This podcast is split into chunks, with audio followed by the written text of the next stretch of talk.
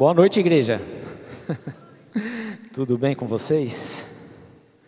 Então tá bom. Nós vamos dar andamento aí na nossa série de vulnerabilidades.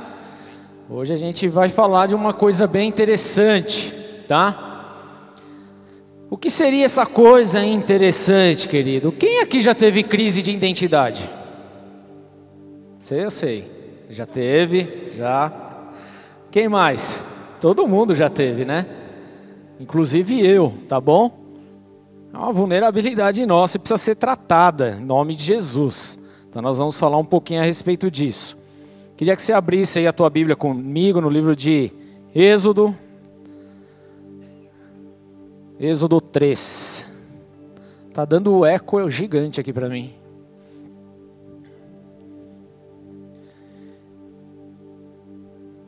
Êxodo capítulo 3.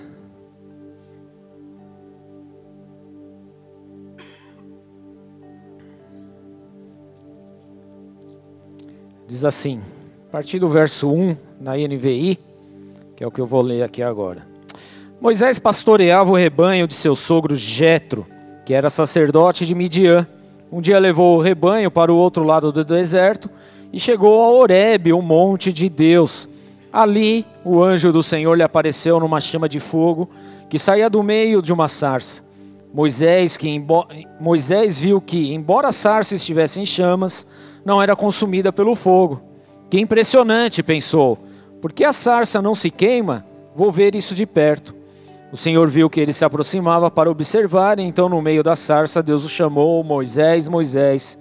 Eis-me aqui, respondeu ele. Então disse Deus: não se aproxime, tire as sandálias dos pés, pois o lugar em que você está é terra santa. Disse ainda: Eu sou o Deus de seu pai, o Deus de Abraão, o Deus de Isaac, o Deus de Jacó. Então Moisés cobriu o rosto, pois teve medo de olhar para Deus. Disse o Senhor: De fato, tenho visto a opressão sobre o meu povo no Egito. Tenho escutado o seu clamor por causa dos seus feitores, e sei que eles estão sofrendo. Por isso desci para livrá-los das mãos dos egípcios e tirá-los aqui para uma terra boa e vasta, onde manam leite e mel, a terra dos cananeus, dos hititas, dos amorreus, dos ferezeus, dos heveus, dos jebuseus. Pois agora o clamor dos israelitas chegou a mim, e tenho visto como os egípcios os oprimem. Vá, pois, agora, eu o envio ao faraó para tirar do Egito o meu povo, os israelitas. Moisés, porém, respondeu: Quem sou eu? Para apresentar-me ao Faraó e tirar os israelitas do Egito. Até aí, feche seus olhos, vamos orar. Pai, em nome de Jesus Cristo, nós agradecemos ao Senhor por essa noite, agradecemos por aquilo que o Senhor tem feito e realizado em nossas vidas, por aquilo que o Senhor já manifestou sobre esse culto, meu Pai. Queremos entregar a Ti toda a glória e toda a honra, todo o louvor e adoração. Tu és o nosso Deus, Tu és o nosso Senhor e não há outro. Por isso nós levantamos neste lugar um altar de adoração ao Teu santo e soberano nome e clamamos, Senhor, por Sua manifestação em nossas vidas, porque nós somos falhos, nós temos erros, nós cometemos pecados, mas nós não queremos viver no pecado. O que nós queremos, meu Deus, é sermos instruídos em Ti, assim aperfeiçoados na caminhada em nome de Jesus. Por isso pedimos perdão diante do Senhor e clamamos, Espírito Santo de Deus, manifesta a tua graça e glória sobre as nossas vidas. Nós pedimos ao Senhor, meu Deus, em nome de Jesus Cristo, concentra a tua glória nesse lugar e manifesta a tua unção sobre as nossas vidas, de tal maneira que todo julgo seja despedaçado, que toda dureza do nosso coração seja quebrada. Ah, meu Deus, em nome de Jesus, que toda a cauterização de nossa mente seja agora desfeita pois queremos sair daqui dessa noite renovados pelo Senhor, queremos ser instruídos por Ti, assim oramos, meu Deus, em nome de Jesus, para que haja a Sua glória sobre as nossas vidas. Assim nós oramos e consagramos esse tempo diante do Teu altar e eu te peço, Senhor, unja essa ministração. Unja essa palavra, Senhor meu Deus, para que as nossas vidas, Senhor, sejam impactadas pela tua glória em nome de Jesus e que assim possamos, meu Deus, produzir ah, meu Deus, produzir os seus devidos frutos a 30, 60, a 100 por um, meu Deus, na medida a qual o Senhor desejar. Esse é o nosso clamor diante do teu altar e assim nós pedimos hoje, em nome de Cristo Jesus. Amém. Glória a Deus.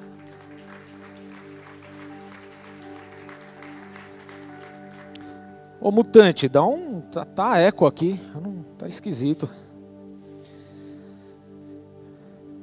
Igreja, olhar para a vida de Moisés nesse exato momento, enquanto nós lemos esse texto, e saber de tudo aquilo que ele fez no decorrer da sua caminhada, para nós é motivo de inspiração, é ou não é verdade? Afinal de contas, quando nós olhamos para a vida de Moisés, nós podemos contemplar o quão maravilhoso Deus é, o quantos sinais, quantas maravilhas Deus operou através de Moisés, quantas experiências profundas ele teve com Deus, amém? E isso verdadeiramente nos leva a ter uma inspiração na vida dele, uma inspiração até mesmo absurda, dado a tanta manifestação de Deus que ocorreu através da vida de Moisés. Amém? Mas apesar de todas essas experiências profundas que Moisés teve, de todas essas maravilhas que ele viu acontecer, Moisés ele também tinha uma vida onde havia vulnerabilidades. Tudo bem? Amém, igreja? vulnerabilidades. Hoje nós vamos falar um pouco ainda a respeito disso. Na verdade, eu preciso deixar claro porque eu vou dividir este culto em pelo menos dois, porque senão ficaria muita coisa. Porque hoje nós vamos tratar uma parte dessa vulnerabilidade que diz respeito à identidade de Moisés, e essa é uma das, das grandes vulnerabilidades que nós passamos no decorrer da nossa história, amém? na verdade. Por quê? Porque a falta de identidade faz a gente tomar posições, ter posições e viver debaixo também de uma de uma falsa humildade, né, de algo que nós não somos. Então nós vamos tratar um pouco dessas coisas nas nossas vidas, porque assim como Moisés, tanto a minha vida quanto a sua vida, nós temos falhas, nós temos erros. Nós cometemos, nós nos enganamos, tudo bem?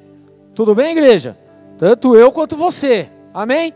Você olha para a minha vida e você vai encontrar uma porção de falhas. Eu olho para a sua vida também vou encontrar uma porção de falhas. Ou seja, o que, que é vulnerabilidade, querido? Nada mais é do que apresentar o nosso estado frágil, fraco, onde nós somos limitados, as nossas fraquezas em si. E todos nós temos essas fraquezas, amém? Como eu disse já em alguns cultos, não é pecado ter vulnerabilidade, o pecado está em persistir na vulnerabilidade. Amém? Todos nós temos falhas, todos nós cometemos erros, todos nós nos enganamos, amém? Isso vai acontecer até que Jesus volte. Agora, uma outra situação é justamente nós permanecermos dentro da vulnerabilidade. O que nós temos que orar e clamar a Deus é para que, através dessas falhas, venha o poder do Espírito Santo sobre as nossas vidas e assim sejamos totalmente tratados por Ele em nome de Jesus, amém? E a, a identidade, a falta de identidade, querido, ela remete e ela esconde, na verdade, uma das grandes deformações que há em nosso caráter, em nossa vida. Amém?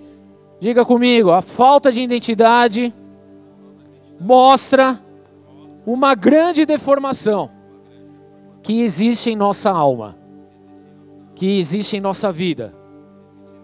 Tudo bem? Vira o teu irmãozinho aí do lado, é bonitinho, ou bonitinha.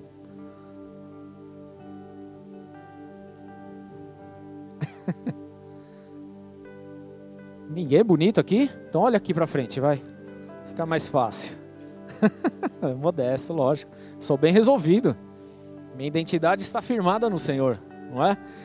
Tô brincando. Vira aí para a pessoa do teu lado e fala: "Quem é você?" Pergunta para ele. Quem é você? Quem já passou por entrevista de emprego? E vem aquelas perguntas que não sabe como responder. Já passou? Você fala: "Jesus amado, o que está acontecendo?" Não é? E a pergunta é justamente: quem é você? Quem é você, Tiagão? Em três palavras, como é que você se colocaria? Quem é você, Moa? Pode ser cinco. Filho de Deus, tá bom. É difícil responder isso, não é verdade? A gente se questiona: quem eu sou? Não, eu sou o Rubens. Não, eu sou não sei o quê. Mas quem de fato você é? E Moisés ele passou por essas questões também, por essas vulnerabilidades, por essas coisas que que às vezes chegam até nós e nós não temos respostas. Mas por que que nós não temos respostas? Justamente porque há uma certa deficiência ainda em nós. Nós ainda não sabemos quem nós somos em Cristo Jesus. Porque se nós sabêssemos quem nós somos em Cristo Jesus, não haveria dúvida alguma no que responder quando te perguntasse quem é você, filho de Deus. Simples assim, não é verdade? Mas o porquê muitas vezes nós não entendemos isso, nós ficamos sem respostas. Então, para dar um pano de fundo aqui para você, Moisés, querido, foi um homem escolhido por Deus. Se você pega Êxodo capítulo 1, capítulo 2, você vai entender que o povo do Egito, o povo israelita, o povo hebreu estava vivendo no Egito desde a época de José. Amém? Eles passaram lá por 430 anos. Só que agora eles estavam numa condição de escravidão. Eles viviam como escravos, aonde o faraó mandava e desmandava. E o que faraó viu? Um povo que estava crescendo demais. E ele temeu por isso. Então ele deu uma ordem. Esse povo está crescendo demais. Nós precisamos dar um jeito, porque o dia que ele se rebelar, quiser fazer qualquer coisa contra nós, nós estamos perdidos. E aí Faraó fez o quê? Mandou matar todas as, todas as crianças, homens, pequenos recém-nascidos. Então, sempre que nascesse um homem era para matar, e Moisés estava justamente nesse meio aonde o que tinha ordem de matar. Só que a parteira não matou Moisés. Na verdade, houve um cuidado de Deus, esse homem, esse menino, esse bebezinho que era Moisés, foi separado até que num determinado momento a sua mãe colocou ele numa caixa, pôs no rio, e a filha do faraó encontra o bebê e pega ele para cuidar, não só pega ele para cuidar, como chama alguém para ajudar. E chama quem? A mãe de Moisés. Então você vê justamente aí um tratamento de Deus, um cuidado todo especial sobre aquilo que Deus queria fazer.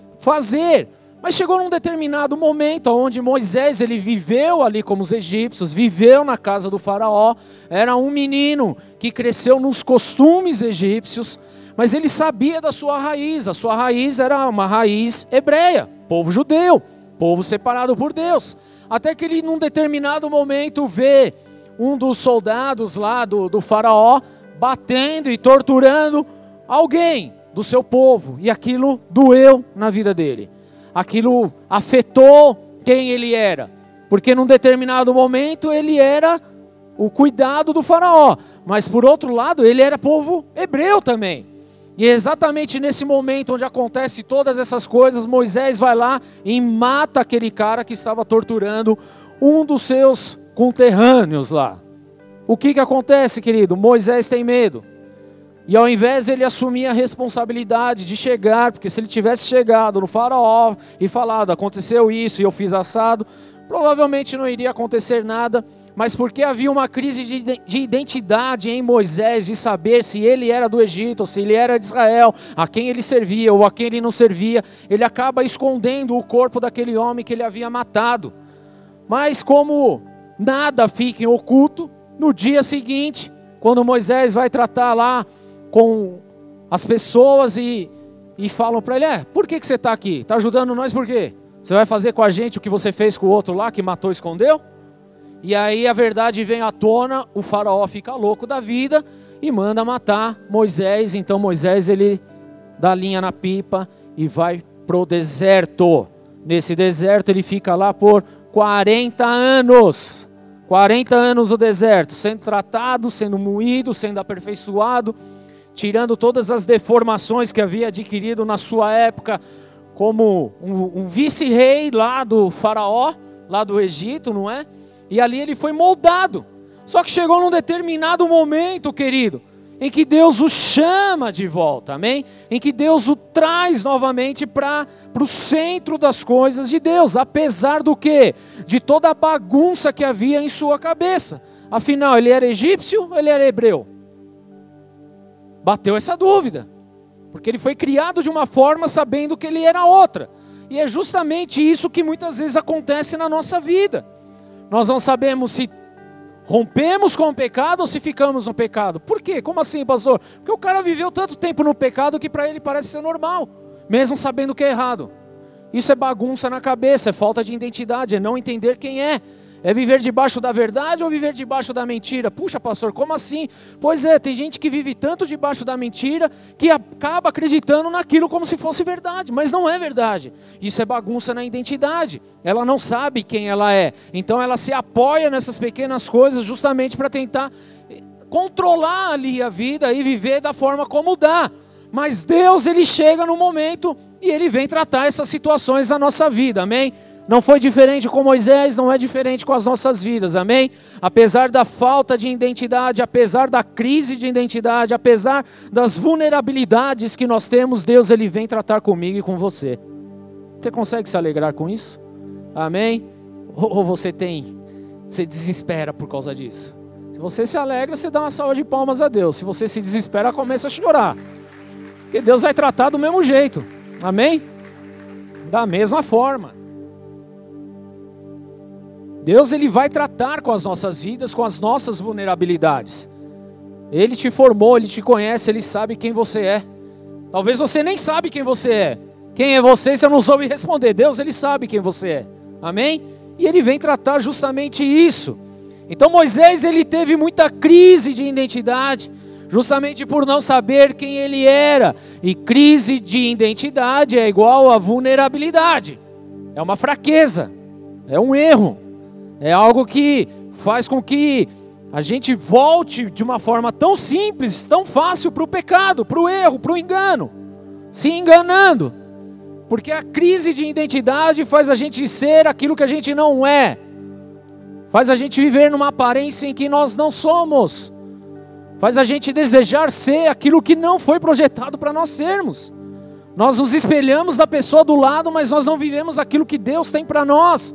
A crise de identidade, ela faz esses rombos, esses buracos na nossa vida. E são essas coisas que precisam ser tratadas, amém? Então, nas nossas fraquezas, querido, nós temos uma tendência muito grande de nos afastarmos do propósito de Deus. Repete comigo. As vulnerabilidades as fraquezas tendem a nos afastar dos propósitos de Deus. E quantas pessoas, queridos, deixaram de andar nos caminhos do Senhor porque não sabiam quem eram? Abandonaram os propósitos, abandonaram os sonhos, abandonaram os projetos, abandonaram todas as coisas porque havia uma crise de identidade a qual ela não soube resolver, a qual ela não se atentou em resolver. E por que que isso acontece, querido? Por que que essa, essas crises surgem na nossa vida? Por diversas situações. Uma delas é pelo medo ou receio de se firmar para parecer ser algo que não é surgem pela própria, por se achar incapaz de fazer alguma coisa. Não sei se você já passou por isso, mas eu já. Surgem devido às dificuldades em romper com o pecado, em romper com o próprio passado.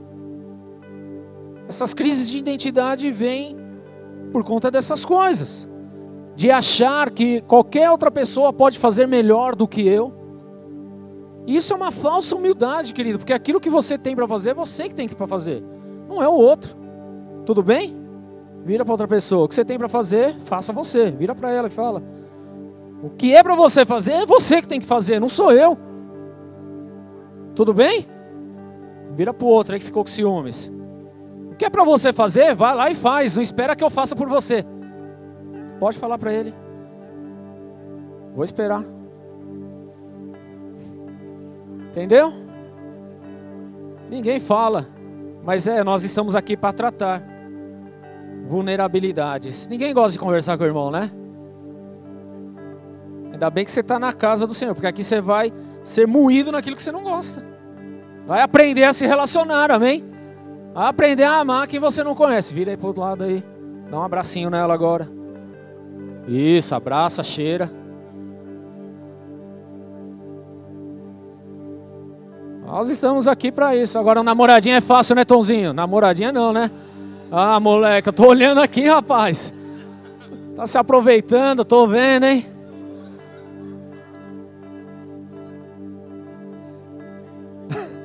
Isso, agora sim. Citou. Menino, menina, você acha que eu não te conheço, né? Estamos aqui para tratar, amém? O relacionamento é algo importante. Aliás, um dos porquês de nós não nos relacionarmos é também devido à nossa crise de identidade. Você acredita que tem casal casado há 200 anos, que tem ciúmes porque vai cumprimentar o outro, imagina, tem cabimento? Eu vou cumprimentar, ah, tem ciúmes, você tem ciúmes de mim. Isso é crise de identidade. Não é firmado em si mesmo ainda. Crise de identidade. E a gente acha que não, tá tudo certo. Não, querido. Nós precisamos ser tratados, amém? O que nós vemos nesse texto é justamente isso: Moisés colocando barreiras para viver aquilo que Deus havia chamado ele para fazer. Barreiras, dificuldades, impedimentos. E assim nós também agimos. Quantas vezes nós colocamos barreiras em viver aquilo que Deus colocou sobre as nossas vidas, querido? Sim ou não?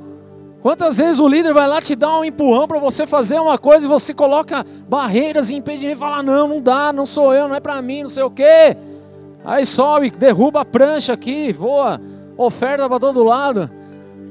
Põe barreiras, não é, menino? Leozinho. E muitas vezes nós vivemos assim, querido, mas não se sinta um ET por conta desse sentimento, amém? Todos nós passamos por isso. Todos nós passamos por situações assim. A nossa tendência é sempre colocar uma barreira, é sempre colocar um impedimento, é sempre querer que alguém vá no nosso lugar, é sempre fazer com que, ah, ele pode ir, eu não, ele pode realizar, eu não.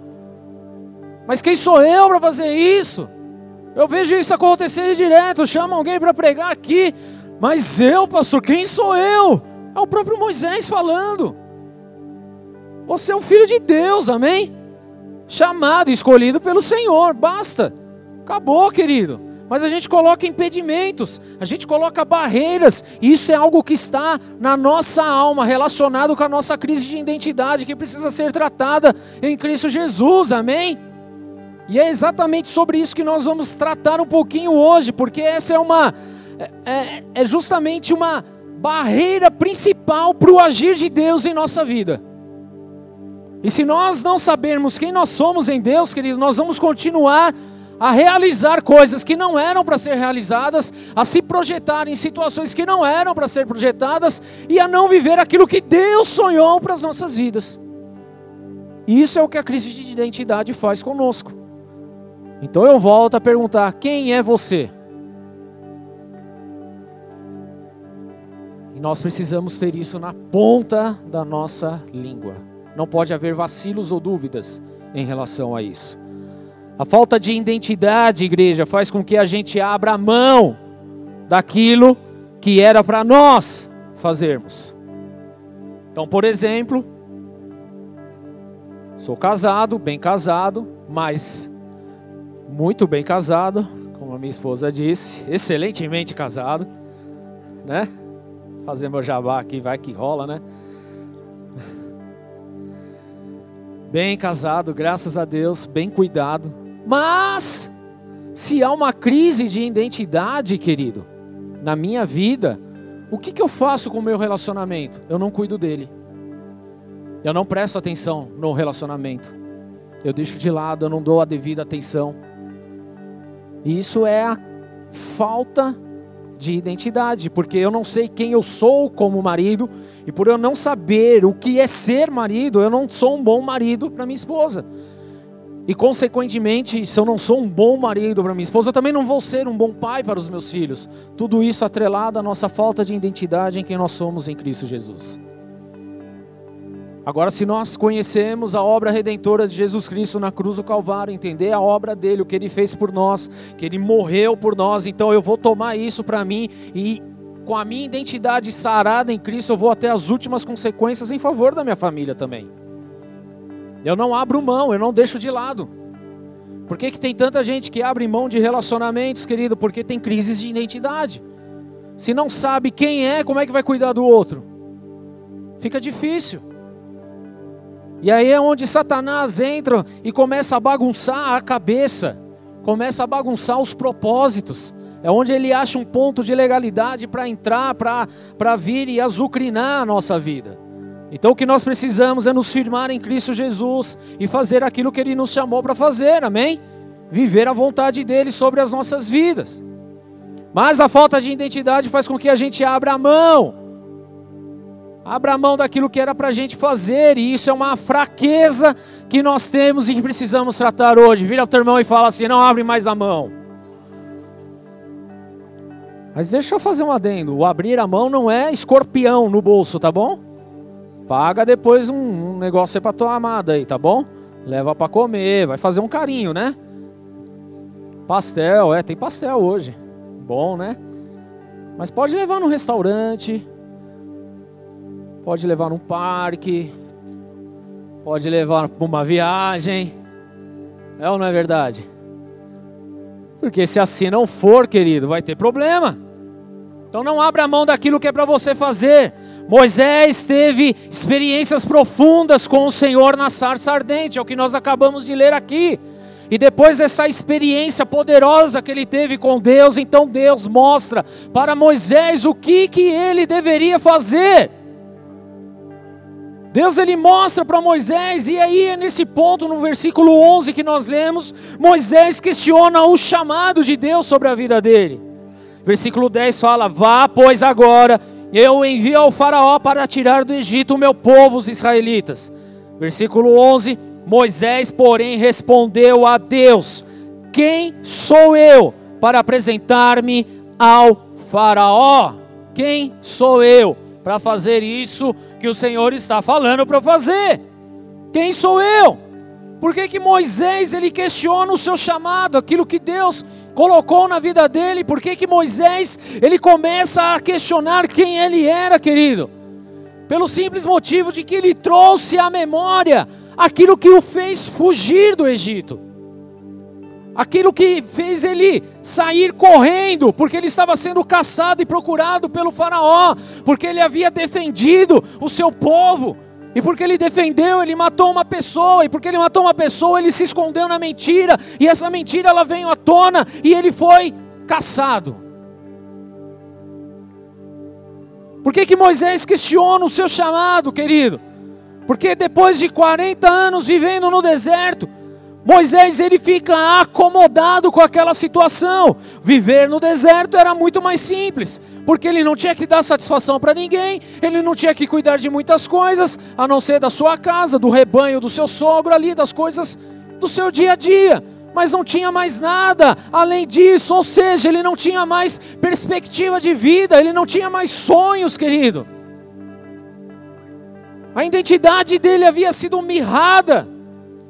Porque no deserto você vive com pouco, você vive com quase nada, você vive sozinho. E uma vez que você está nessa condição, você se esquece de quem você é. Por isso ele fala quem eu sou. Eu saí fugido desse lugar, eu estou no meio de um deserto, não tem nada, só tem areia, um pouquinho de rebanho aqui. Estou vivendo com meu sogro, na casa do meu sogro. Não tenho liberdade nem na minha casa, porque eu estou na casa do sogro. E como que vai ser? Quem sou eu para voltar lá? O dia que eu pôr meu pé lá já era. Era exatamente essa situação que Moisés se encontrava, sem identidade, ele não estava firmado em quem ele era no Senhor, querido. Porque no deserto é isso que faz, nós estamos presos no nosso mundinho e nos esquecemos que há uma imensidão fora daquilo que nós estamos vivendo.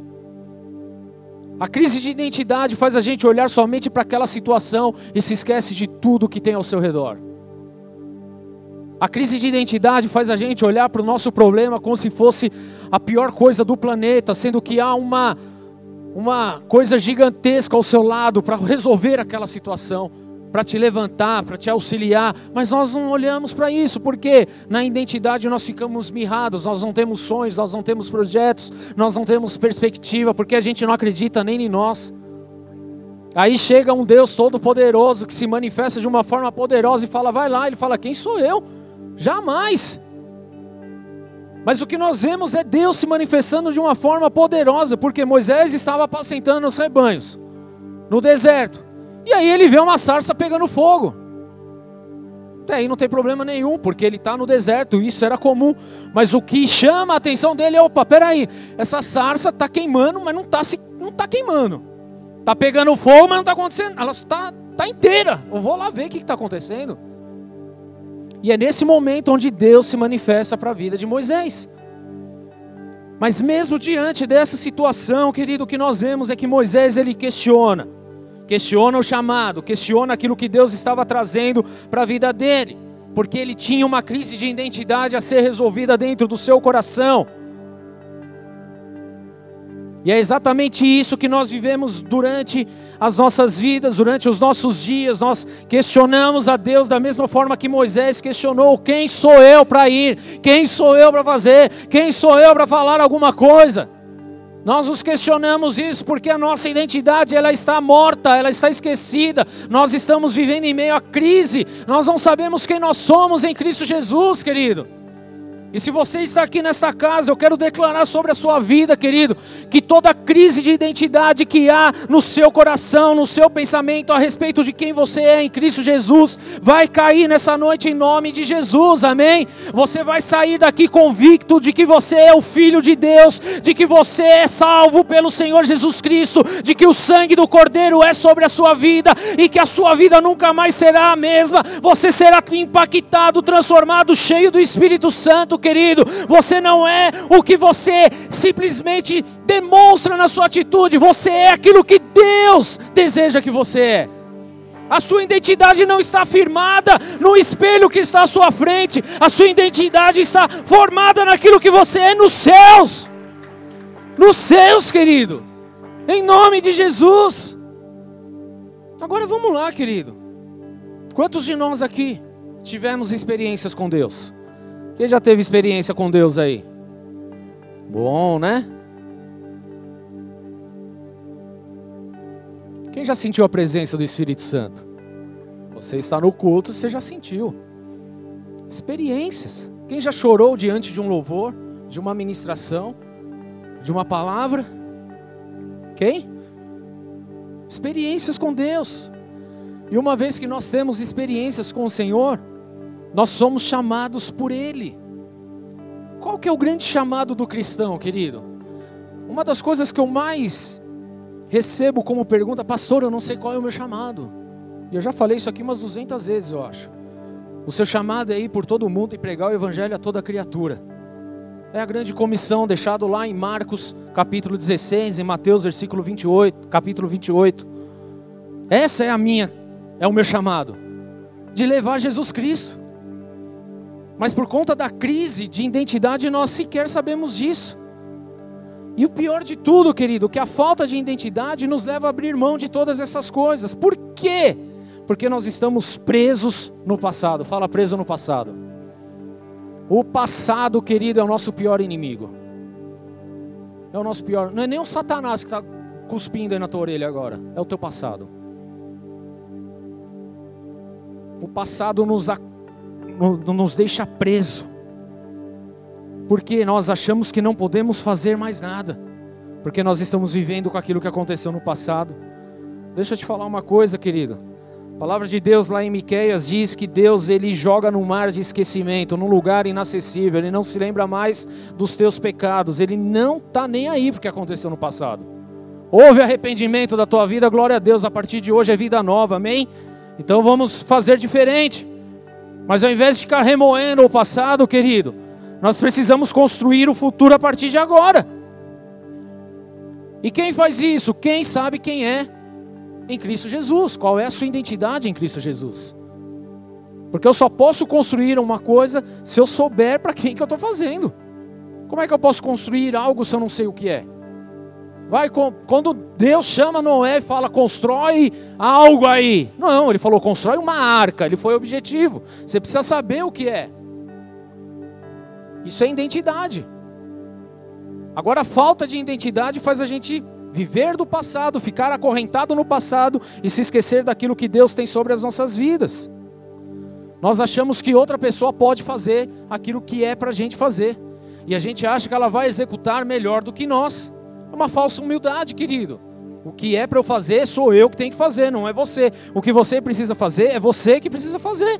Não sou eu, querido. Nós vamos nos ajudar, nós vamos orar, nós vamos clamar, sim, mas o que tem para fazer é você, querido, é a sua atitude, é aquilo que realmente está sobre a sua vida. Agora, essa crise de identidade não aconteceu só com Moisés. Quando nós olhamos para a palavra de Deus, nós vemos outras situações também, por exemplo, com Gideão. Quando Deus aparece e manifesta a sua glória para Gideão, Gideão fala: Meu, oh Deus, você não está ligado. A minha tribo é a menor de todas. Como se isso não fosse suficiente. A minha família é a menor da minha tribo. E se você não sabe, Deus, eu ainda sou o menor da minha família. Como é que você vem até mim? Quem sou eu? Querido, Deus te conhece, amém? Por isso que Ele está aí falando contigo agora. E amém. Crises de identidade. Nós vemos também em Jeremias capítulo 1, versículo 4, fala assim: A palavra do Senhor veio a mim dizendo: Antes de formá-lo no ventre, eu escolhi, antes de você nascer, eu o separei o designei profeta das nações. Mas eu disse: Ah, soberano Senhor, eu não sei falar, pois ainda sou muito jovem. Desculpa. Crise de identidade. Você tem experiências com Deus, Deus se manifesta, Deus revela o chamado e nós fazemos o quê? Ficamos em segunda, não, isso é muito para mim, Deus, não dá. Quem sou eu para fazer isso? Quem sou eu? E essa é uma vulnerabilidade que temos diante das coisas de Deus. Diante das coisas de Deus. Colocar desculpas para não fazer. Mas eu não sei se você prestou atenção no que eu falei. Normalmente essa vulnerabilidade ela se apresenta na sua potência máxima quando nós temos que executar algo em nome do Senhor. Pastor, não estou entendendo isso. Vai entender. Diz respeito às coisas do Senhor. Sabe por quê? Porque é muito engraçado. O que é mais engraçado de tudo isso é que nós só damos desculpas e falamos para outras pessoas fazerem em nosso lugar quando são coisas relacionadas à obra do Senhor, à casa do Senhor, à palavra do Senhor. Para as coisas do Senhor, querido, normalmente a crise bate. E aí é onde surge: não posso fazer, melhor outro fazer, sou jovem. Moisés falando depois: quem sou eu? Tem gente mais preparada do que eu, Senhor. Não é isso que acontece? Talvez você está pensando em alguma situação que já tenha acontecido com você. Mas é engraçado que isso é só para as coisas de Deus. Porque lá no seu trabalho, querido, em algum momento você age dessa forma? Vamos lá, vamos ser bem sinceros aqui, vai. No seu trabalho você age assim? Lá na quebrada você age dessa forma?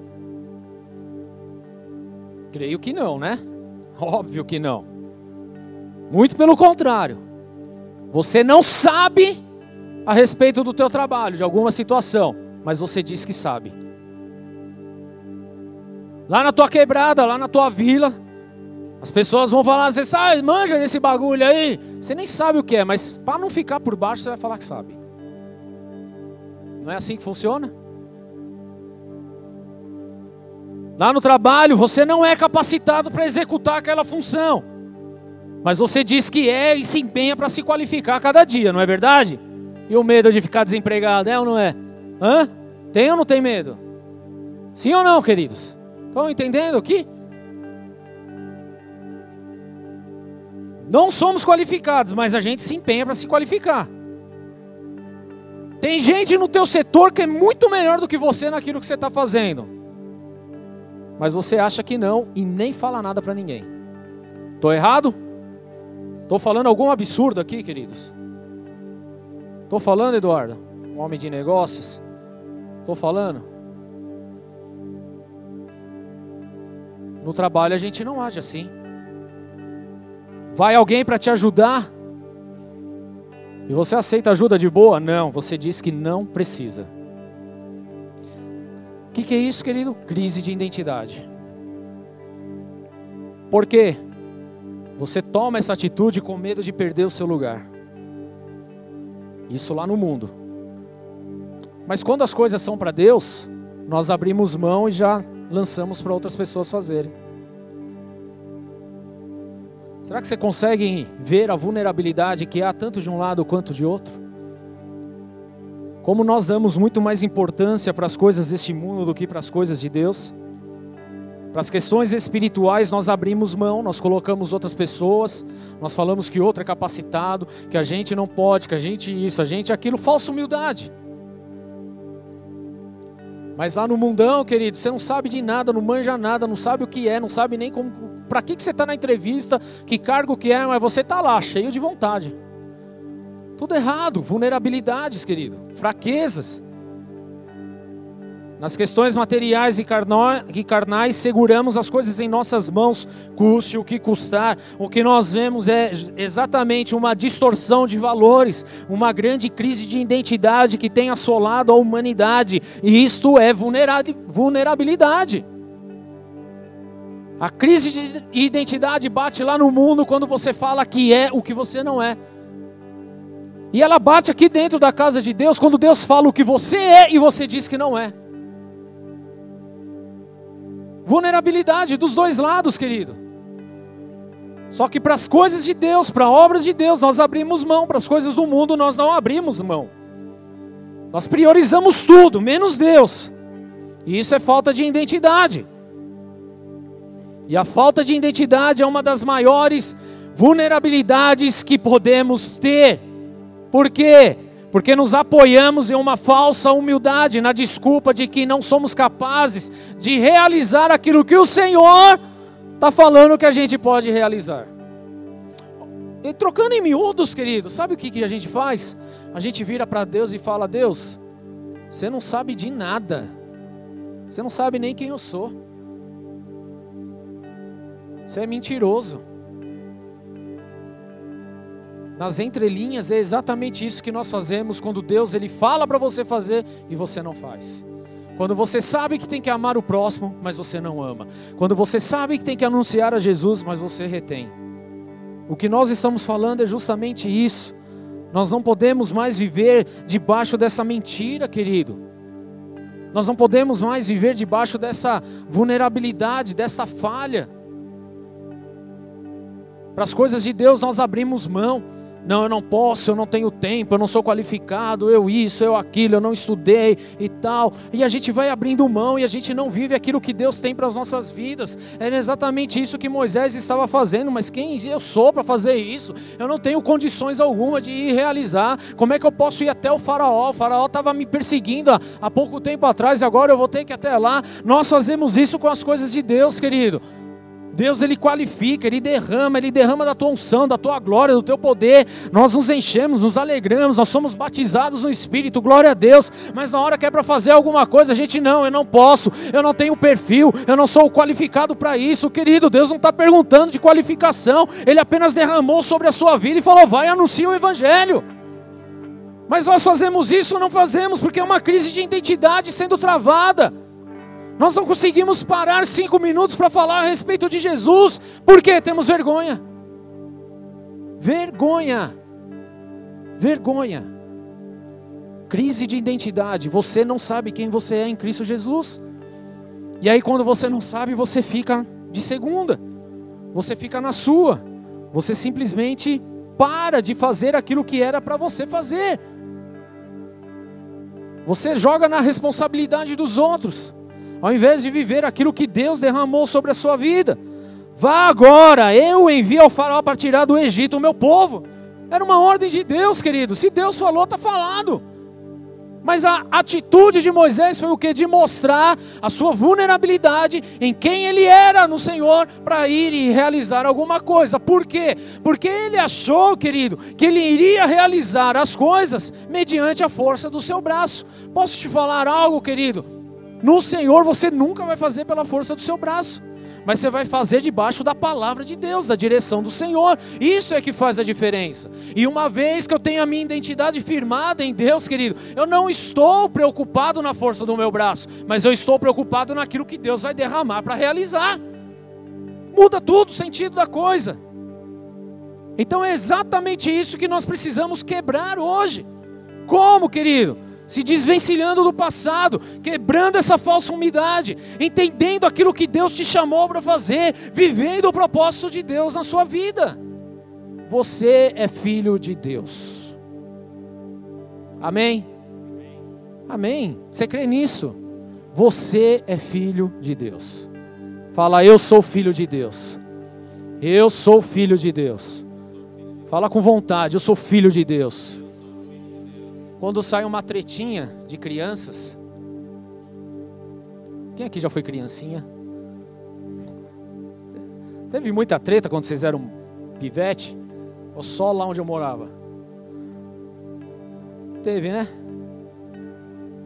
Qual que era a nossa base quando o pau fechava e as coisas ficavam esquisitas?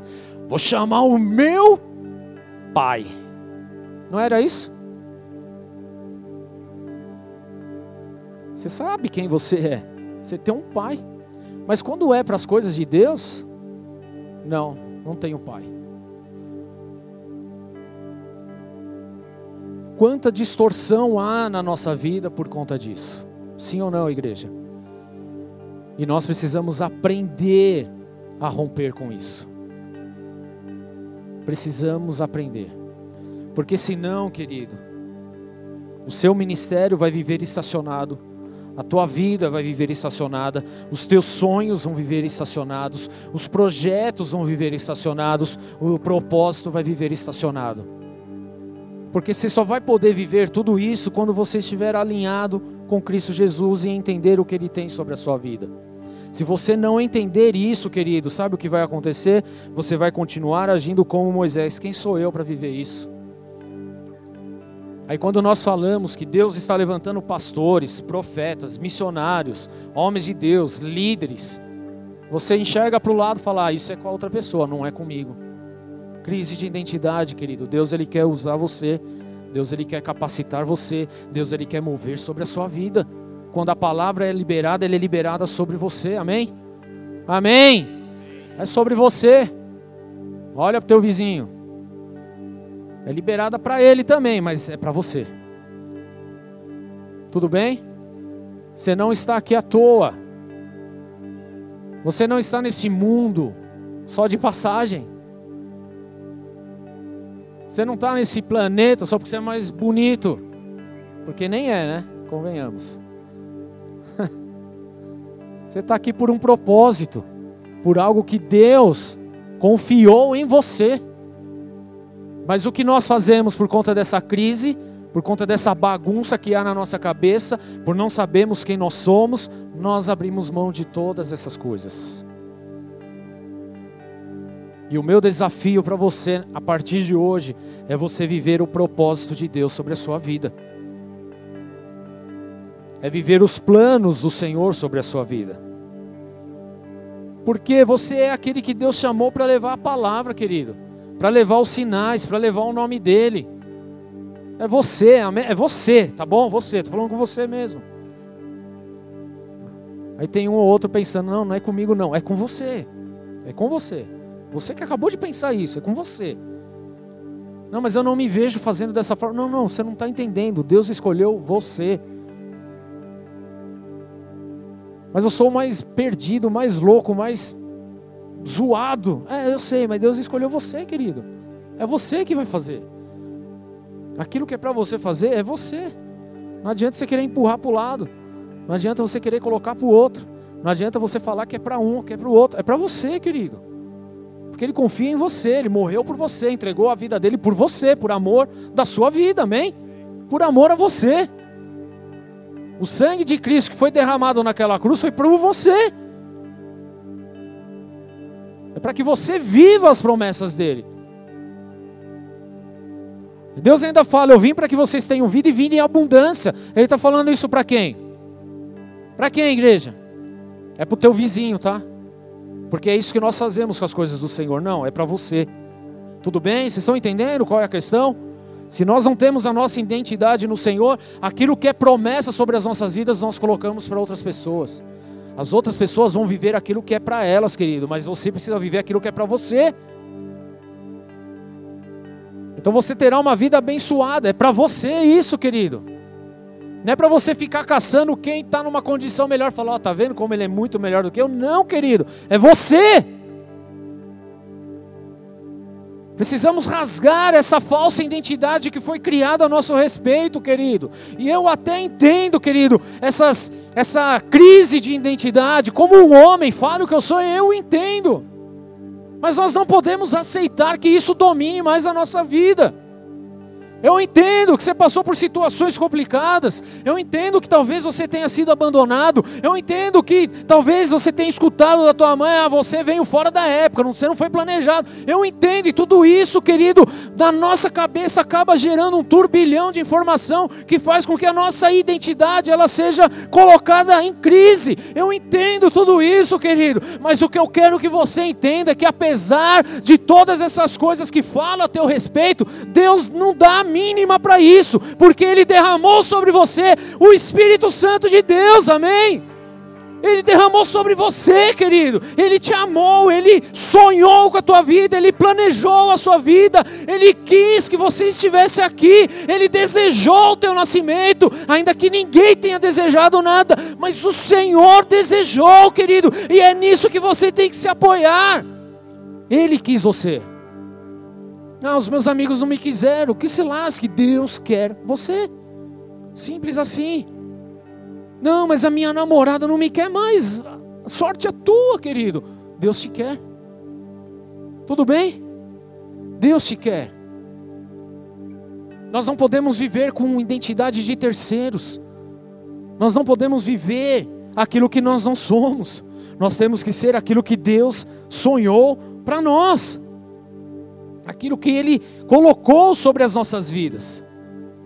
Quem sou eu para apresentar-me ao Faraó e tirar os israelitas do Egito? Deus afirmou, versículo 12: Eu estarei com você. Essa é a prova de que sou eu quem o envia. Quando você tirar o povo do Egito, vocês prestarão culto a Deus nesse monte. Adoração. Essa é a prova. Eu estou contigo. Estou com vocês todos os dias até a consumação dos séculos. Todos os dias, querido. Deus, Ele está com você. Deus, Ele está com você. Ah, pastor, mas eu estou no meio de um problemão, mas Deus está com você. Ah, mas eu não sei quem eu sou. É, mas Deus sabe quem você é e por isso Ele está com você. E Ele está mudando hoje aquilo que você pensa a teu respeito. Porque você precisa começar a pensar conforme Deus pensa ao teu respeito. Amém? Chega de viver uma identidade falsificada, fake, já era. É tempo de viver os planos e os propósitos de Deus. Você é aquele que Deus chamou para levar a tua palavra, a palavra do Senhor. Mas a sua cabeça tem uma seta dizendo: não, pastor, é melhor que outro faça. Não, pastor, o outro é muito mais capacitado, querido. Deus chamou você. Não caia mais nessa cilada. Ele chamou você. O que você precisa fazer a partir de hoje, querido? Mostrar Jesus, falar a respeito de Jesus, mostrar o amor de Deus, resgatar os perdidos. Deixa eu te falar uma coisa. Por que, que Deus estava chamando Moisés ali? Para resgatar os perdidos, aqueles que estavam vivendo numa condição de escravidão. Escravidão remete ao pecado, querido. Vamos entender de uma forma espiritual essas coisas. Escravidão é pecado. Para que, que Deus nos chama? Assim como chamou Moisés, para resgatar os perdidos. Esse é o meu papel e é o teu papel, querido. Nós não somos os salvadores da pátria, tá? Não é isso. Mas a nossa função é levar a palavra de Jesus para esses que estão perdidos, arruinados no pecado. Então nós não podemos mais viver nessa crise de identidade, porque você é quem você é em Cristo Jesus. É Ele que habita em você, amém? É Ele, querido. Então tudo o que precisa ser feito a partir de hoje é justamente viver a palavra do Senhor, a verdade de Deus. Saber quem você é em Cristo Jesus. Em Cristo Jesus, querido, você é mais do que vencedor. Isso não é na força do seu braço, é em Cristo Jesus. Em Cristo Jesus, você é abençoado. Não é pelo seu muito fazer, mas é quem você é em Deus.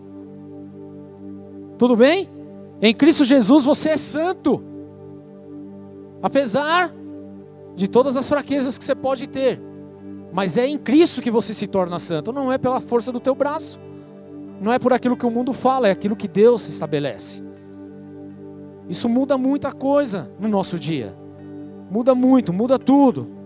Entenda que aquele que chama é o mesmo que capacita, e não só capacita, mas dá ferramentas para o, o cumprimento, o aperfeiçoamento em nossas vidas. Amém, queridos? É Ele, querido. Deus ele tirou você do lugar onde você estava, de uma condição pecaminosa, de erro, de engano, está te trazendo aqui para você ser moldado, aperfeiçoado para viver o cumprimento da palavra dele, querido. Porque lá fora não há promessas. Lá fora não há sonhos. Lá fora não há eternidade. Lá fora eles vivem por aquilo que é hoje só. Nem que tenha que viver debaixo de uma máscara, de uma mentira e de um engano. Mas em Cristo Jesus, querido, você arranca tudo isso da tua vida e você vive a plenitude de Deus todos os dias de sua vida. E não só todos os dias da sua vida, mas você sai consciente de que há uma eternidade no lado do Senhor Deus Todo-Poderoso, te aguardando para viver o resto da eternidade. Todos os dias, todo momento, querido. Então, aquela glória que você experimenta, a experiência que você recebe de Deus, aquilo que você sente do Espírito Santo, querido, isso é só o começo do que Ele tem para a sua vida.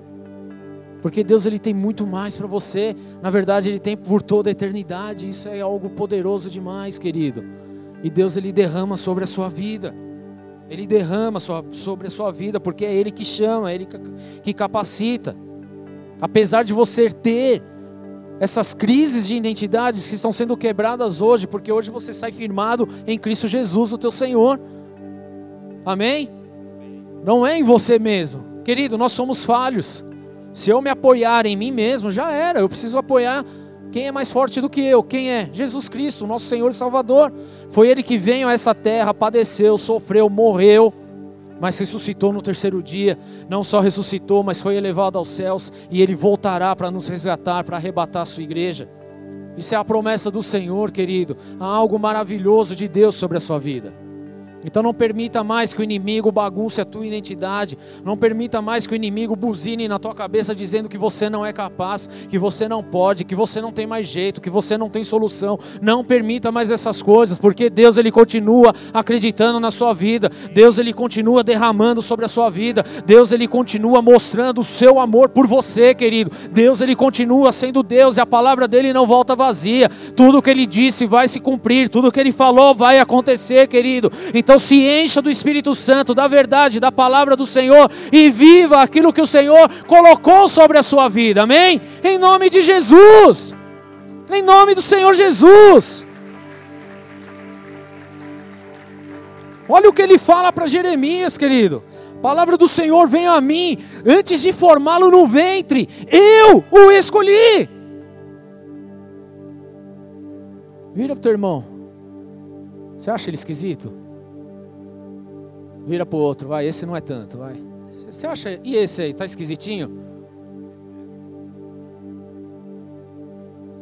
Agora olha para você, você se acha esquisito? Não, né? A gente acha o outro, a gente não. Não é assim? Aquilo que Deus pensa a teu respeito não mudou nunca. Antes de formá-lo no ventre, Ele te escolheu. Ele te escolheu. Gravidez pode não ter sido planejada, mas mesmo assim Deus ele te escolheu. Amém? Não, minha mãe tentou me abortar cinco vezes. É, mas Deus te escolheu e você está aqui. É isso que importa, querido. Porque tentaram me matar cinco vezes, não tem problema. Deus continua sendo Deus e Ele te escolheu antes que você fosse formado no ventre. Antes. Antes de ser formado no ventre. Antes que estivesse no útero da tua mãe, Deus já havia te escolhido, querido. Antes de você nascer, eu separei e o designei. É o propósito de Deus sobre a sua vida, querido. E aí você fica na tua cabeça numa crise de identidade, querendo saber o que é, quem eu sou, para quem vim, para que vem, para onde eu vou. Querido, você, vai, você veio do pó, volta para o pó, mas o teu espírito retorna a Deus, querido. Você é quem é você em Cristo Jesus, amém? Em Cristo Jesus, antes de você nascer, eu separei e designei você para profetas das nações. O que é ser profeta das nações, querido? É levar a palavra de Deus, é viver Mateus 28, é viver Marcos 16, 15, é cumprir com a grande comissão do Senhor de anunciar o Evangelho a toda criatura. Não mudou, continua. Antes de você nascer, Ele te separou e te designou, deu um propósito de vida. Há um propósito sobre a sua vida. Você não está à toa nesse mundo. Vira aí para a pessoa, você não está à toa nesse mundo. Você não caiu de paraquedas aqui hoje.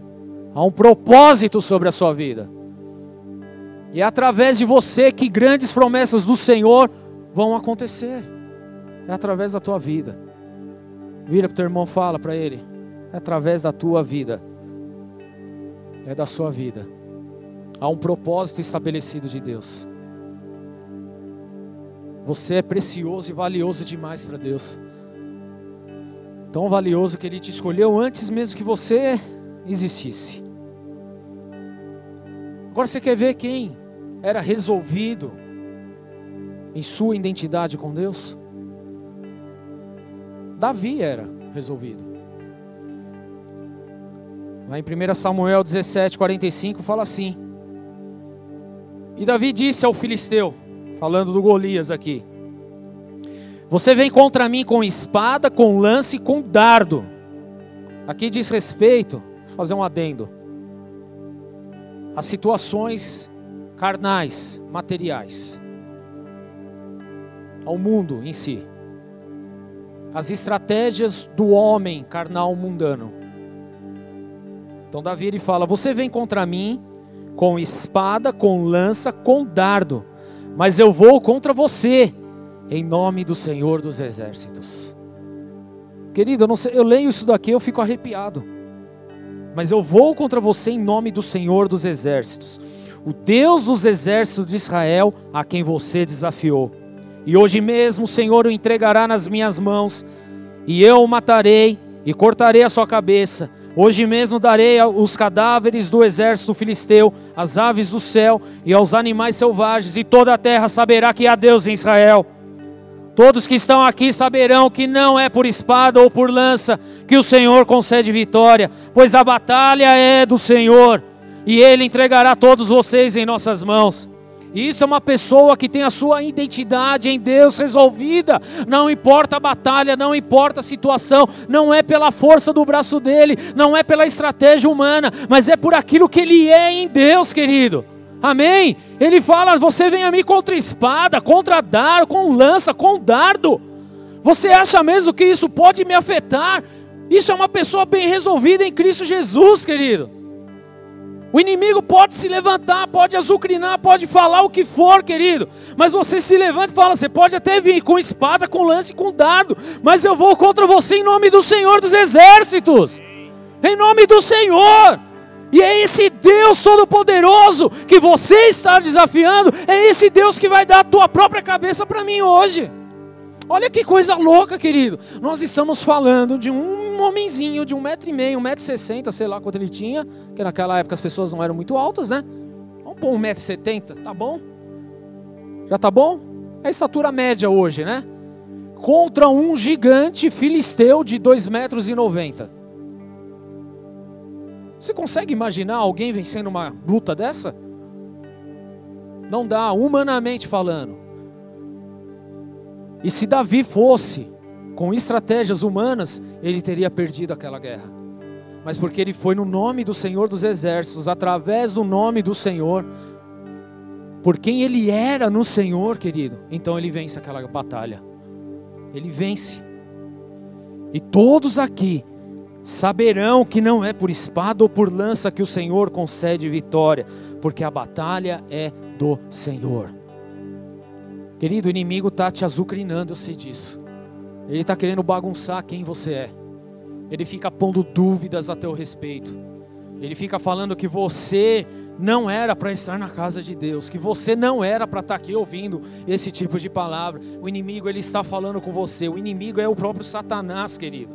Mas deixa eu te falar uma coisa: essa guerra não é vencida pela força da tua mão, ela é vencida em nome do Senhor dos Exércitos. A batalha é dele, amém? É dele. O que você precisa saber é quem você é em Cristo Jesus. Em Cristo Jesus nós somos mais do que vencedores. Em Cristo Jesus, querido. Não é no homem, não é no meu conhecimento, não é no que eu acho, é naquilo que Deus fala a meu respeito. Então essas crises elas simplesmente deixam de existir porque você está no Senhor. Agora, quem é você? Quem é você? E se você ainda continua falando, eu não sei quem eu sou. Então a gente precisa voltar no começo do culto e começar a ensinar tudo de novo que você não é o que você é, você é quem Deus é. Amém? É aquilo que Deus projetou sobre a sua vida. Não é o que o homem projetou, não é o que as pessoas disseram, não é o que o mundo tem, querido, que, tem tentado falar, mas é o que Deus falou ao teu respeito. Ele sonhou com você, ele desejou você, ele designou você, e é ele que capacita. A batalha não é sua, a batalha é dele. É dele. É ele que capacita a sua vida. Em Zacarias 4,6 fala assim: Não por força nem por violência, mas pelo meu espírito, diz o Senhor dos Exércitos. Só quem é resolvido em Cristo Jesus vai ganhar as guerras nas regiões celestiais. Aqueles que têm crise de identidade, querido, vai tentar ganhar guerra de uma forma natural e da forma natural você já perdeu. Você é vencedor em Cristo Jesus não é na força do teu braço, é no poder do Espírito Santo de Deus. É somente nele. É em Cristo Jesus. A sua identidade tem que estar firmada nele. Tem que estar firmada nele. O que você precisa saber, querido, é que desde Adão, quando Deus fez o mundo, fez todas as coisas, formou o homem do pó da terra, o homem ele pecou, ele errou, e desde então Deus traçou um plano de salvação para o seu povo. Deus traçou um plano a qual salvaria o seu povo. E esse plano se conclui lá em Cristo Jesus, querido. O que você precisa saber, querido, é que Deus, Ele disse que iria enviar um Salvador, alguém santo, alguém puro, alguém que realmente fosse livrar o seu povo da morte. E essa pessoa é Jesus Cristo, querido, o Filho do Deus Todo-Poderoso, Criador dos céus e da terra. É isso que você precisa saber: que mesmo sendo Deus, ele se esvaziou de si mesmo, se fez homem, veio sofrer, padecer comigo e com você, querido. Ele viveu sobre essa terra, ele pisou nessa terra, ele andou, caminhou nessa terra, ele chorou nessa terra, suou sangue nessa terra sofreu um bocado por conta das nossas vidas, querido, mas que ele rompeu a morte, a morte não segurou, sabe por quê? Porque nele não havia pecado, ele sabia quem ele era em Deus, querido. E ele rompe com a morte. Onde está a morte, a tua vitória? Onde está o teu aguilhão? Aonde está? E ele rompe com a morte e ele ressuscita. É nesse Deus ressurreto, querido, que nós somos firmados porque Ele, Ele é a nossa esperança, e é nele que podemos todas as coisas. Em Filipenses 2, 9, para a gente finalizar, diz assim: Por isso Deus o exaltou, está falando a respeito de Jesus, a mais alta posição Ele deu um nome que está acima de todo nome, para que ao nome de Jesus se dobre todo o joelho no céu, na terra e debaixo da terra. É no nome de Jesus, amém, querido? Não é no teu nome é no nome de Jesus. E toda língua confesse que Jesus Cristo é o Senhor, para a glória de Deus Pai. Assim, meus amados, como sempre vocês obedeceram, não apenas em minha presença, porém muito mais agora na minha ausência. Ponha em ação a salvação de vocês com temor e tremor. O que, que Paulo está falando aqui? Ponham ação, em ação a salvação de vocês com temor e tremor. É justamente viver o ide do Senhor. Ponha em ação a salvação de vocês. E ele continua: Ponham em ação a salvação de vocês com temor e tremor, pois é Deus. Fala, é Deus. É Deus quem efetua em vocês tanto o querer quanto o realizar. Por isso que nós não podemos ficar na força do nosso braço. Por isso nós não podemos mais ficar nessa crise de identidade. Você, querido, vai viver o propósito de Deus a partir do momento que você entender quem você é em Cristo Jesus. E é em Cristo Jesus, querido, que nós podemos fazer todas essas coisas. É em Cristo Jesus que nós ordenamos ao enfermo, seja curado, ele é curado. É em nome de Jesus, querido, que nós ordenamos aos demônios que saiam e eles saem. É no nome de Jesus que nós declaramos, querido, a salvação é no nome de Jesus, querido. Não há outro nome, é somente no nome dele, querido. Eu te desafio a viver debaixo dessa verdade. Eu te desafio a viver coisas novas a partir de hoje, não mais colocando em dúvida quem você é, mas acreditando naquilo que Deus te formou para ser naquilo que Deus idealizou para você, naquilo que o Senhor espera ao teu respeito. É vivendo os projetos e os sonhos que Deus colocou no teu coração, amém? Eu te desafio a viver debaixo dessa verdade, para a glória de Deus, porque é Ele quem efetua em vocês, querido. Tanto o querer quanto o realizar é Deus, é Jesus Cristo, não há outro nome, querido. Moisés fez o que fez, mas não foi no nome de Moisés, foi no nome de Deus. Davi fez o que fez, não foi no nome de Davi, mas foi no nome de Deus. Amém? Os apóstolos fizeram o que fizeram, não foram no nome deles, foram no nome de Deus. É no nome de Jesus Cristo, querido. E nós precisamos a tomar posse, precisamos aprender a tomar posse desse nome em nossa vida. Precisamos firmar as nossas vidas em Cristo Jesus. Para de firmar nas coisas deste mundo, para de firmar no seu diploma, para de firmar no seu conhecimento, querido porque uma hora o vento bate, você não sabe o que deve fazer, mas uma vez que você está firmado em Cristo Jesus, querido, pode bater o vento que for, a tempestade que for, a luta que for, o deserto que for, você continua em pé, você continua profetizando, você continua crendo, porque é Deus que efetua em vocês tanto querer quanto realizar, é através de Jesus Cristo, querido. É através de Jesus.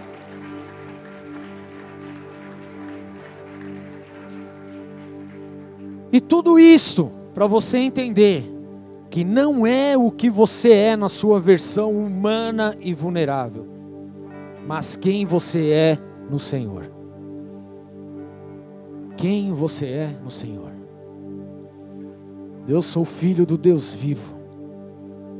É quem eu sou no Senhor, quem é o meu Pai. Não é naquilo que eu sou, porque eu sou fraco. Mas o que, que Deus fala lá no livro de Joel? Diga ao fraco, eu sou forte. Quem que é forte? Deus é forte. Quem que é o fraco? Somos nós. Temos fraquezas, mas você precisa se lembrar que há um Deus forte e poderoso sobre as nossas vidas. E é Ele que opera todas as coisas, tanto querer quanto realizar. É no nome dEle, querido. É em Cristo Jesus. E eu quero convidar você a partir de hoje a não dar mais vazão para essa crise de identidade, mas para assumir quem você é em Cristo Jesus. Feche seus olhos, abaixe sua cabeça, querido. Nós vamos ter um tempo de oração aqui.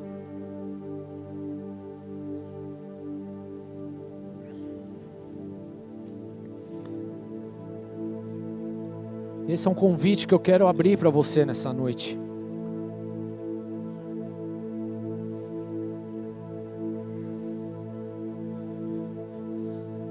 Quantas dúvidas surgem em meio à nossa caminhada.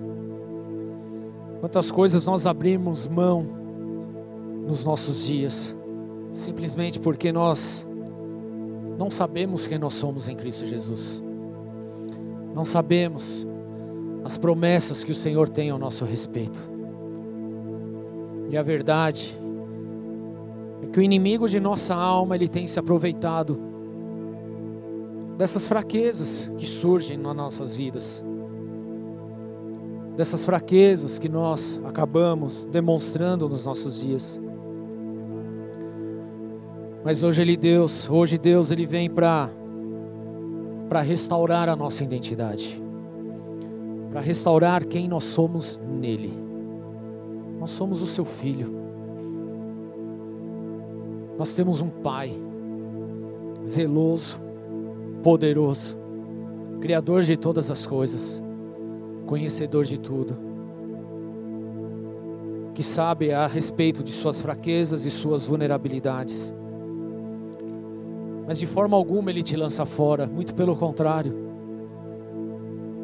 Ele dá um destino e um propósito para você hoje. Não é mais tempo de abrir mão das coisas do Senhor. Não é mais tempo de deixar para que outros façam no teu lugar.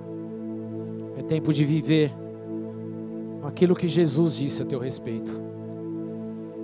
Aquilo que ele declarou a teu respeito tempo de entendermos que não é o que nós somos em nós mesmos, mas é o que nós somos no Senhor. No Senhor, em Cristo Jesus, o nosso Salvador. E o que nós temos que fazer a partir de agora é justamente colocar a nossa vida à Sua disposição e declarar que Ele é o Senhor absoluto de nossas vidas. Quero te desafiar e te incentivar nesse momento, você que está aqui nesse lugar, ou você que, está que está escutando esse áudio em algum canto desse planeta, quero incentivar você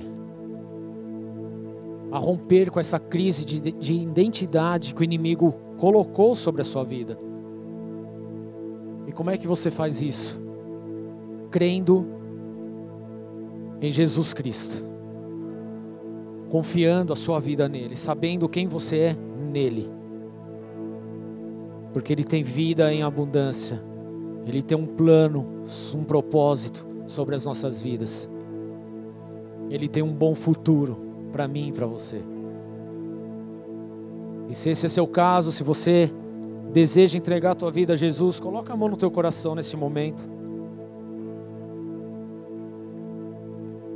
Esse é o momento que você tem para declarar que Jesus é o teu Senhor e que essa crise de identidade não vai mais te afetar, porque você sabe quem você é a partir de hoje. É necessário que haja convicção para assumir quem você é. Convicção de que Jesus veio a esse mundo, morreu, sofreu, mas ressuscitou no terceiro dia e foi elevado aos céus não só foi elevado, mas voltará para buscar a sua igreja, para buscar a sua vida e a minha vida. É esse Deus que nós servimos, que nós cremos. É esse Deus que Davi lutou aquela batalha e ganhou, no nome desse Deus. Põe a mão no teu coração e repete assim comigo essa oração. Senhor, Senhor, eu coloco diante do Senhor. Eu coloco diante do Senhor a minha vida, a minha vida, e o meu coração. O meu coração. E eu declaro, e eu declaro que toda crise de identidade, que toda crise de identidade, toda dúvida a meu respeito, toda dúvida ao meu respeito, seja agora, seja agora cancelada cancelada, quebrada, quebrada, porque eu confio, porque eu confio a minha vida, a minha vida em Jesus Cristo, em Jesus Cristo, o meu Senhor e Salvador, o meu Senhor e Salvador. E assim eu vou viver, e assim eu vou viver os seus planos, os seus planos, os seus propósitos, os seus propósitos em minha vida, em minha vida, para a glória de Deus Todo-Poderoso. Para a glória de Deus Todo-Poderoso. Amém. Amém. Senhor, eu oro por essas vidas, eu quero clamar para que haja uma liberação poderosa do teu Santo Espírito para que essas vidas sejam cheias da tua paz, sejam cheias da sua verdade, sejam cheias da tua unção, sejam cheias da tua glória, sejam cheias da sua presença. Ah, Espírito Santo de Deus, que a vida delas sejam firmadas em Ti a partir de hoje.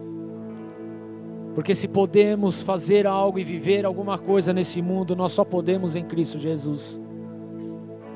Porque a nossa força está no Senhor. A nossa alegria está no Senhor. A nossa vida está no Senhor. Tu és o Todo-Poderoso. Tu és aquele que antes de sermos formados no ventre de nossa mãe, o Senhor já havia nos escolhido. O Senhor é aquele que antes mesmo que eu tivesse nascido, o Senhor já havia separado e designado para ser um homem, uma mulher de Deus nessa nação. O Senhor é o Deus Todo-Poderoso. Tu és o nosso Salvador e assim confiamos em Ti. Por isso eu peço, Espírito Santo, toque essas vidas de uma forma poderosa nessa noite e muda a história, muda a história, muda a história de cada um aqui, meu Deus, em nome de Jesus. Assim eu oro e coloco diante de Ti nessa noite, em nome de Cristo Jesus. Amém. Dê uma salva de palmas ao Senhor.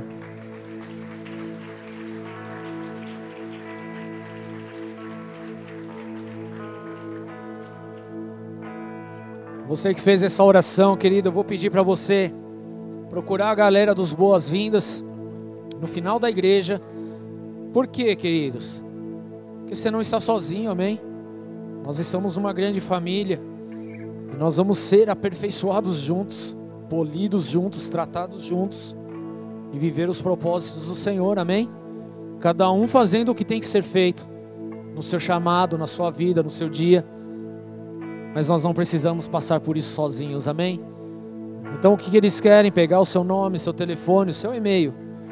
Uma forma de termos um contato, de podermos orar por você e te chamar para participar de uma célula conosco, se assim for da tua vontade também. Amém?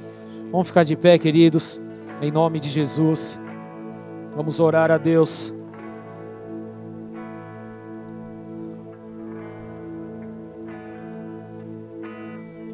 Há muita bagunça no povo de Deus por falta de identidade, por não saber quem somos em Cristo Jesus.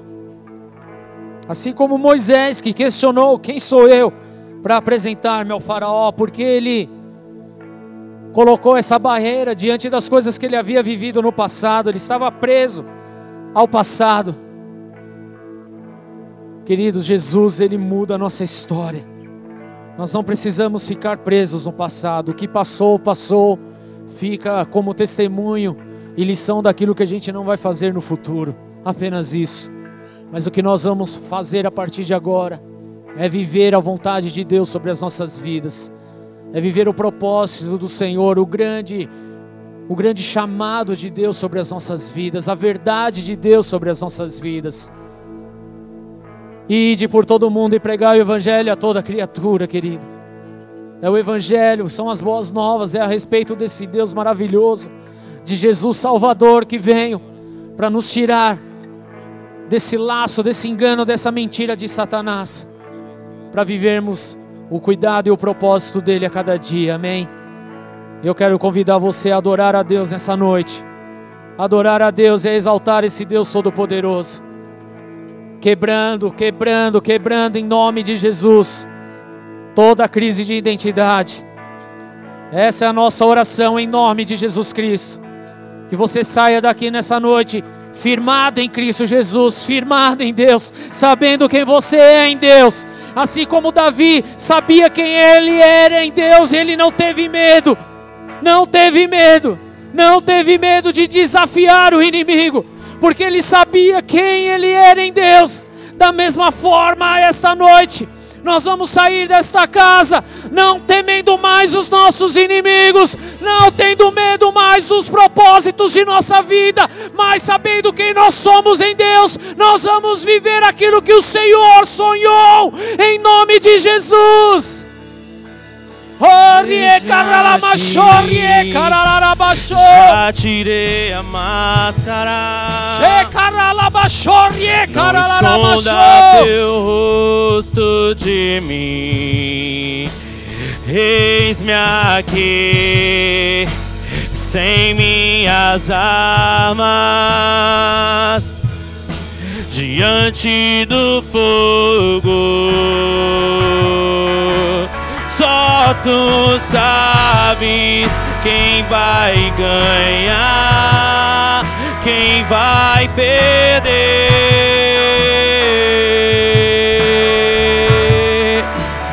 Só tu sabes quem vai subir, quem vai descer.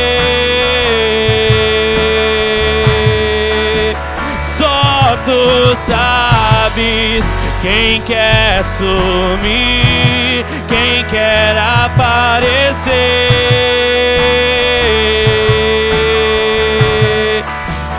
Só tu sabes quem vai desistir, quem vai permanecer.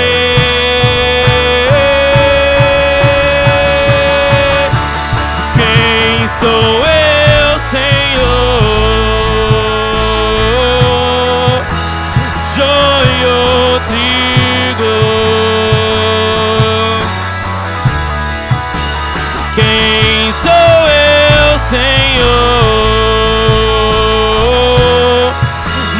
um impostor, o seu amigo.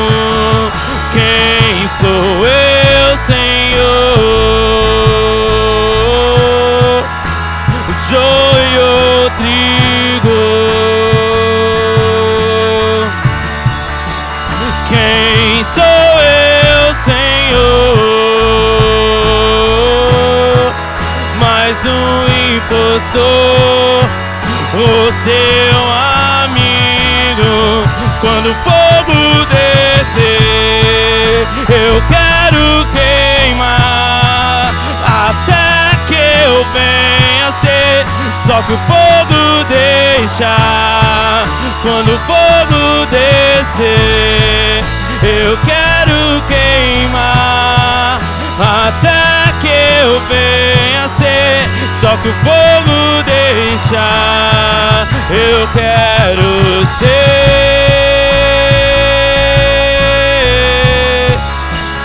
um contigo.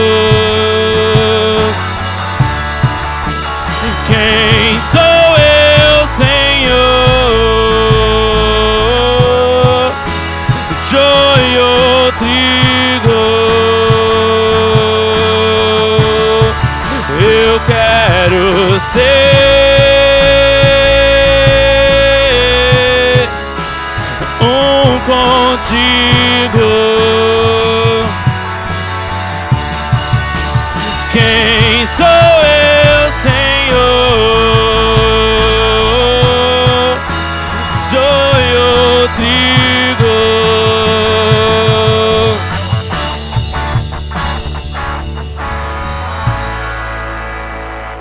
Você é quem você é em Cristo Jesus. Preste atenção nisso. Porque é uma guerra acontecendo nesse momento. Na verdade, é uma guerra acontecendo na tua cabeça, na tua mente. Porque você sabe que precisa se firmar quem você é em Cristo Jesus. Mas as setas que chegam é justamente querendo desmentir isso, dizendo que você não é nada em ninguém, que você não sabe quem você é, que você é mais um perdido. Não, querido, você é amado de Deus. Você é amado de Deus, por isso toda a fortaleza da mente agora vai sendo quebrada em nome de Jesus Cristo. Você vai sair daqui nessa noite firmado em Cristo Jesus. Não é firmado nas suas coisas, nos seus conhecimentos, naquilo que falaram a teu respeito, mas é naquilo que Deus fala a teu respeito. Por isso é necessário um posicionamento e colocar por terra tudo aquilo que tem vindo contra a tua vida. E em nome de Jesus Cristo eu quero declarar que todas essas barreiras que estão vindo no teu pensamento agora sejam quebradas em nome de Jesus. E como igreja, querida, nós precisamos orar, nós precisamos interceder, nós precisamos clamar, nós precisamos sim, como homens e mulheres de Deus, invocar o nome do Deus vivo. Porque talvez hoje você saiba quem você é em Cristo Jesus, mas a verdade, querido, é que a grande maioria ainda não sabe, porque ainda tem vivido às margens do passado. E você que é firmado em Cristo Jesus, levanta a sua mão e começa a interceder, começa a clamar para que toda barreira da mente seja desfeita. Para que toda fortaleza, fortaleza seja agora quebrada em nome de Jesus. Sim. Caia toda a fortaleza em nome de Jesus. E entenda você que está nesse processo, nessa guerra interna, que é necessário um posicionamento da sua parte. E nós queremos te ajudar nisso. Por isso eu quero convidar você para vir aqui na frente, porque nós queremos orar especificamente por essa barreira na mente, por esse bloqueio que está vindo na tua vida de viver os propósitos, os projetos e os sonhos do Senhor. É Deus que realiza, é Deus que opera, é Ele, querido. E em nome de Jesus, nós vamos orar, nós vamos clamar e nós vamos te ungir conforme o Senhor nos ensina em Sua palavra. Para que você saia daqui hoje, sabendo quem você é em Cristo Jesus, sabendo que você é amado, que você é filho de Deus, que você é desejado, que Ele te escolheu, te formou, te desejou.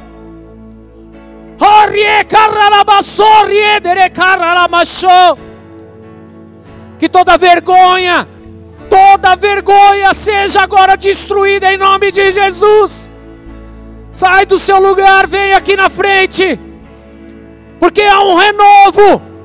O Senhor, Ele me mostra cadeias sendo quebradas, cadeias sendo quebradas, sofismas sendo destruídos em nome de Jesus.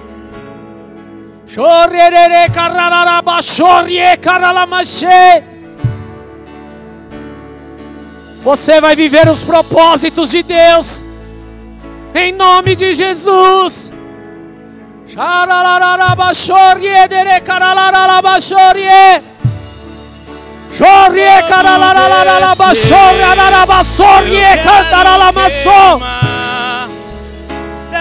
Toda mentira vai caindo agora em nome de Jesus.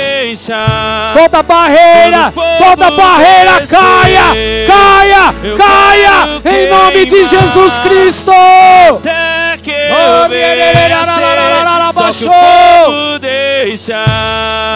Eu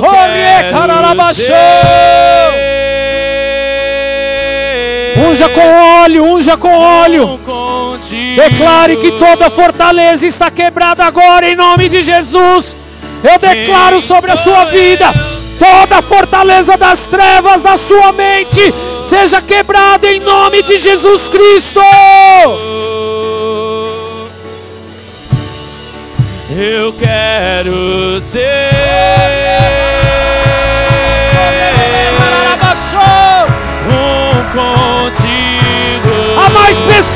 que precisam vir à frente nessa noite.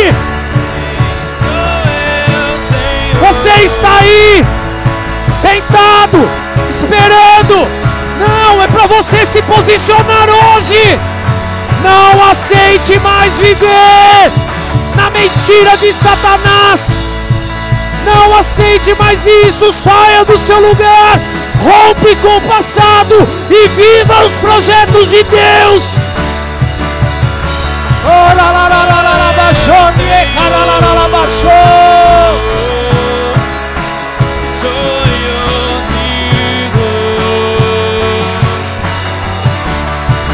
Quando o fogo descer, eu quero queimar até que eu venha ser.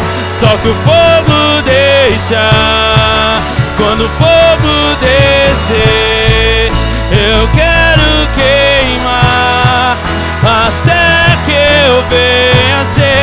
Só que o fogo deixa. Eu quero ser um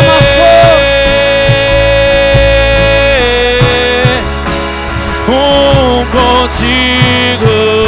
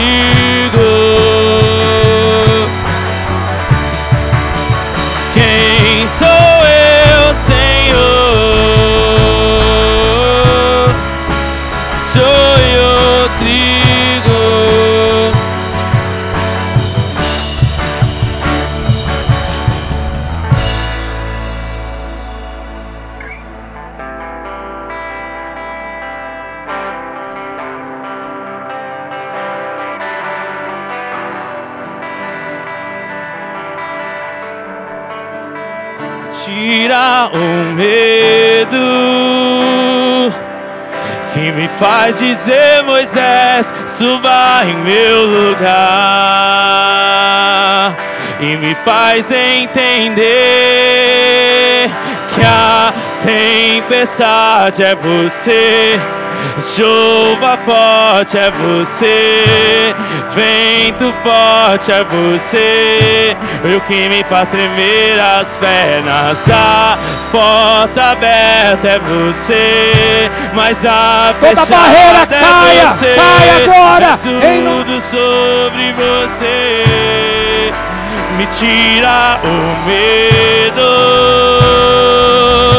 que me faz dizer, Moisés, suba em meu lugar me faz entender que a tempestade é você, chuva forte é você, vento forte é você, e o que me faz tremer as pernas, a porta aberta é você, mas a fechada é você, é tudo sobre você, eu também vou subir, que a tempestade é você, chuva forte é você, vento forte é você, e o que me faz tremer as pernas, a porta aberta é você, mas a fechada é você, é tudo sobre você. Eu vou subir no monte que muitos desistiram e vou ficar lá até te encontrar.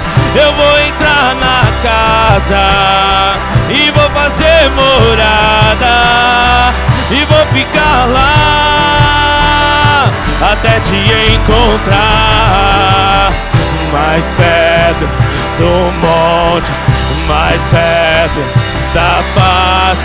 Me espanto com o peso da tua glória, mais perto da glória, é mais perto da morte. O medo quer me parar, então me tira o medo. Que me faz dizer, Moisés, suba em meu lugar. E me faz entender que a tempestade é você, chuva forte é você, vento forte é você, e o que me faz tremer as pernas, a porta aberta é você. Vá, pois, agora. Eu envio ao Faraó para tirar do Egito o meu povo. Moisés, porém, respondeu a Deus: Quem sou eu para apresentar-me ao Faraó e tirar os israelitas do Egito? Deus afirmou: Eu estarei com você. Eu estarei com você. Sabe, querido, a grande questão é que todo mundo tem crises de identidade, assim como Moisés teve. Mas Moisés ele rompeu com essa crise, amém? Amém? Tanto rompeu que ele viveu uma das histórias mais lindas que a Bíblia tem. O êxodo, a saída do povo do Egito, as maravilhas, os sinais. A palavra de Deus fala que Moisés se tornou o homem mais manso da terra. Tudo isso por quê? Porque ele rompeu com aquilo que ele era e se firmou em aquilo que Deus falou que ele era. Obviamente, tudo isso levou um tempo um processo, um tratamento, assim como eu e você. Amém? E nós estamos passando por isso hoje. Assim como Moisés, que teve essa crise, rompeu e venceu em Cristo Jesus, em Deus, assim também nós vamos romper, estamos rompendo agora e viver as promessas em Cristo Jesus. Amém? Porque esse é o nosso Deus. Esse é o nosso Deus. Amém? Ele mostra, não é para expor, não é para envergonhar, mas ele mostra justamente para que seja tratado e aperfeiçoado em nossa vida. E assim sejamos e vivamos a promessa do Deus Todo-Poderoso. Amém? Porque ele te desejou, ele sonhou e ele designou você. Entenda isso. Você é não naquilo que você se projeta, mas naquilo que Deus projeta a tua vida. Essa é a verdadeira identidade que nós temos que ter em Cristo Jesus. Amém, igreja? Nome de Jesus. Amém. Dê uma salva de palmas a Ele.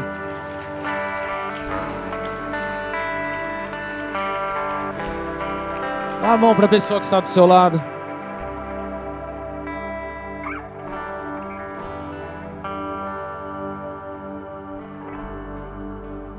Pergunta para ele: Quem é você?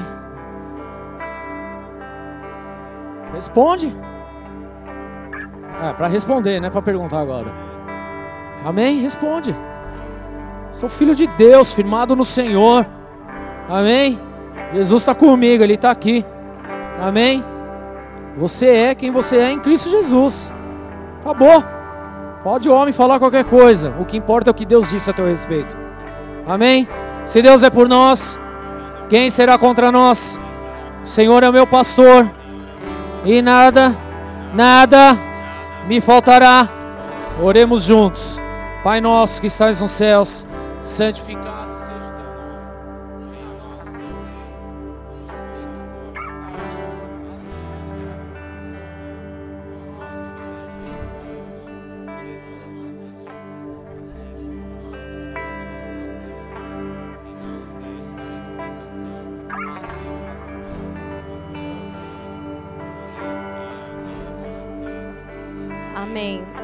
nos despedirmos, querido, você que está aqui no meio do corredor de camisa xadrez, você que veio aqui para orar, o Senhor te livrou da morte. Havia uma cilada de morte contra a sua vida e Deus quebrou nessa noite. Amém? Você vai saber disso, vai testificar no teu espírito. Havia uma cilada contra a sua vida. Dias. Você tinha dias de vida sobre a face da terra. E Deus quebrou esse espírito de morte sobre a sua vida hoje. Amém? Porque Ele te trouxe nessa noite para mudar o teu destino. Ele te trouxe nessa noite para mudar o teu destino, para quebrar toda a cadeia de maldição que havia contra a tua vida, contra a tua família. A partir dessa noite, Deus tem um propósito diferente e você vai testificar isso dia após dia. Amém? Amém, querido? Glória a Deus. Agora você pode se despedir aí, dar um abraço no teu irmão e falar assim: tenha uma semana abençoada.